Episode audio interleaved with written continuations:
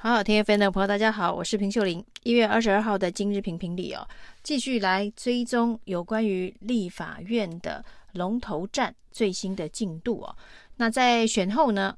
国会的三党不过半的格局之下，到底立院龙头这一场国会第一战会怎么样子进行哦？那各方都高度的关切哦。那在国民党内部，甚至传出了分裂的局面。在韩国瑜率先出手，韩江佩要搭档参选立法院正副院长之后，据说呢，原本也有意要参与立院龙头战的花莲王傅崐萁非常的不高兴啊，认为没有被尊重哦，甚至呢，韩江佩的讯息呢，朱立伦事前似乎也不知情哦，那一一阵。之间呢，国民党陷入了混乱了。那傅昆萁甚至呢呼应了民众党所提出的国会改革诉求，而且呢喊话的对象啊，不断的跟小草喊话。那小草就是民众党的支持者。那傅昆萁这么大的一个动作，在国民党内的这一场傅昆萁之乱呢，要如何的平定啊？那看来是朱立伦非常头痛的问题啊。在星期一呢，国民党的党主席朱立伦要举行一场国民党的新科立委座谈会。那这个座谈会当中，是不是会正式的定调党中央的推举的人选呢？那虽然朱立伦在这几天接受媒体访问的时候呢，也提到希望支持韩江佩坚定的。走下去哦，显然朱立伦应该是已经确认要挺韩江佩了。那但是呢，他显然完并不能够完全的掌握傅崐萁的动向哦，因为在这个朱立伦已经表态挺韩江佩之后，而且呢，韩国瑜说出重话，就是要双进双出哦。那所谓的双进双出呢，就是韩江要绑在一起选正副院长哦。那只要党团内如果有不同的意见哦，那不让韩江配成型哦，也许目前正在运作的可能是韩复配哦，那他的这个双进双出哦，那显然就没有办法符合。那一旦无法双进双出，韩国瑜是不是会做出更大的这个动作？那其实韩江佩在国民党内呢，是得到了大多数人的支持哦，包括了卢秀燕，包括了蒋万安，包括了侯友谊，也为韩江佩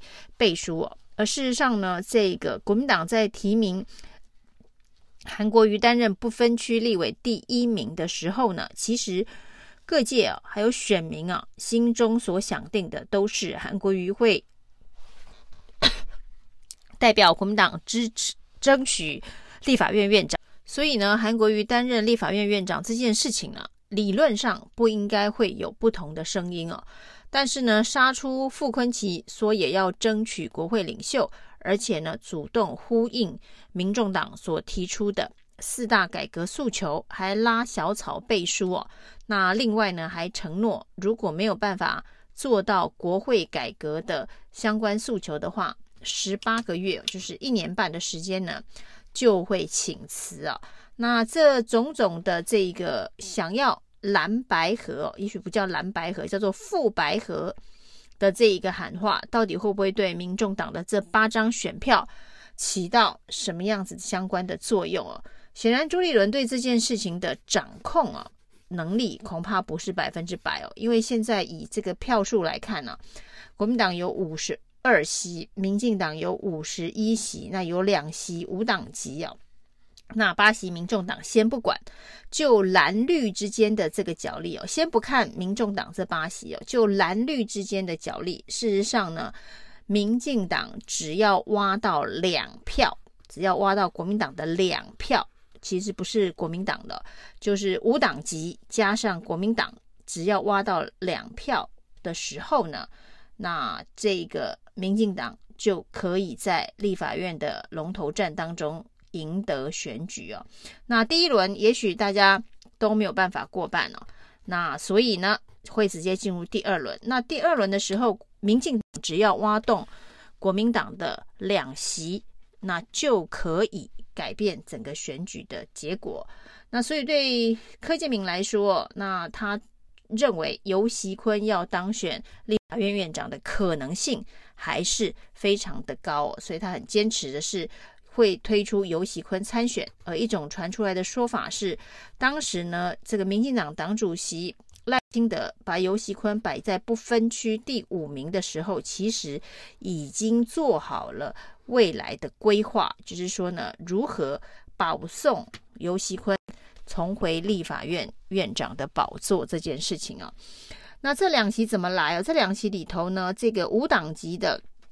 陈超明哦，那也对外证实，傅崐萁曾经打电话给他，请他在立院的龙头战当中哦，要多多支持哦。假设啊，这个陈超明跟傅崐萁啊，就是两票。那如果这两票呢，跟柯建铭合作的话，那不仅是游锡堃可以拿下立法院院长哦。那也许跟他交换的是傅昆萁拿的是副院长，所以最后会不会出现所谓的尤傅配啊？那这个尤傅配需要的就是两票，国民党跟无党籍内只要有两票倒戈，那不管民众党的动向呢，那游傅配就会成型啊。那假设民众党呃并没有因为这一个蓝白之间对于国会改革诉求有更具体的回应哦，柯文哲说可以等到一月二十八号，如果没有更这一个明确的回应的话呢，那民众党非常有可能的就是走自己的路哦。所以走自己的出路呢，就是团进团出，推出一组不会当选的立法院正副院长的候选人呢。但是八票都投给那一组候选人，或者是呢要求八个立委都投自己啊，那这八票也就是等于不会在这个立院的龙头战当中左右胜负的关键了。那蓝绿之间的竞争哦，就是两票之间的差距哦。只要柯建铭能够松动。蓝营跟五党籍内两票的话呢，在民众党不参战的前提之下，那就有可能翻转这场立院龙头战。所以呢，朱立伦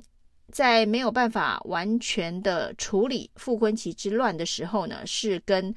柯建铭喊话，说呢，希望民进党不要用金钱跟权力交换呢，那不要用金钱跟权力交换。让这个国会的民主被破坏，那让这个新国会新政治一开始就蒙尘了。那朱立伦为什么要跟民进党喊话？显然可能他认为国民党内部的确是有可能被挖走两票，挖走两票呢，整个局势就会全面翻转哦。那这当然也是韩国瑜看到危机即将发生哦，所以率先出手喊出韩江配哦。那而且这个韩江配的这个江是随时可退跟民众党合作，因为呢，万一啊。民进党真的松动了蓝营当中的两票，其中两票的话，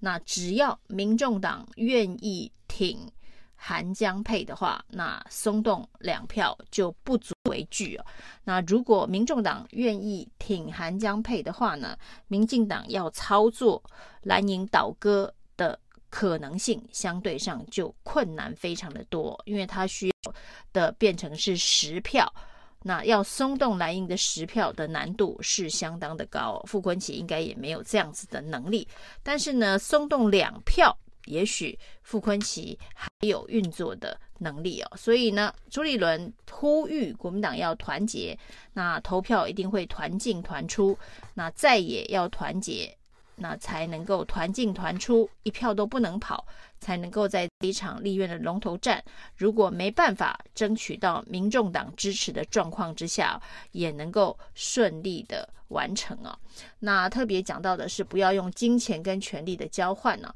那也许有人解读的是，朱立伦呼吁这个柯建铭不要去挖角，不要去拉拢。民众党，那其实朱立伦恐怕担心的是自家的蓝营内部会被金钱或是权力的交换呢所左右他的投票。不过呢，以现在的这个监票以及这个亮票的技术，这个要偷偷跑票困难度蛮高的，所以呢。反正傅昆奇呢也多次的进出国民党了，这几进几出了，所以对于被开除党籍这件事情呢，他恐怕也是相当驾轻就熟。这就是朱立伦很难抓得住傅昆萁的原因啊。所以假设傅昆萁在立法院的正副院长这一战，他要背水一战的话，他最有可能合作的对象啊，其实是民进党啊，因为看来这个民众党单独呢，呃，只有八席啊。如果傅昆奇只是要跟民众党合作的话，这个局是不会成的。所以呢，最有可能的是傅昆奇跟民进党所谓的这个蓝营的分裂的势力跟民进党合作，柯建铭只要挖到两票，游锡堃就赢了。以上今天评评理，谢谢收听。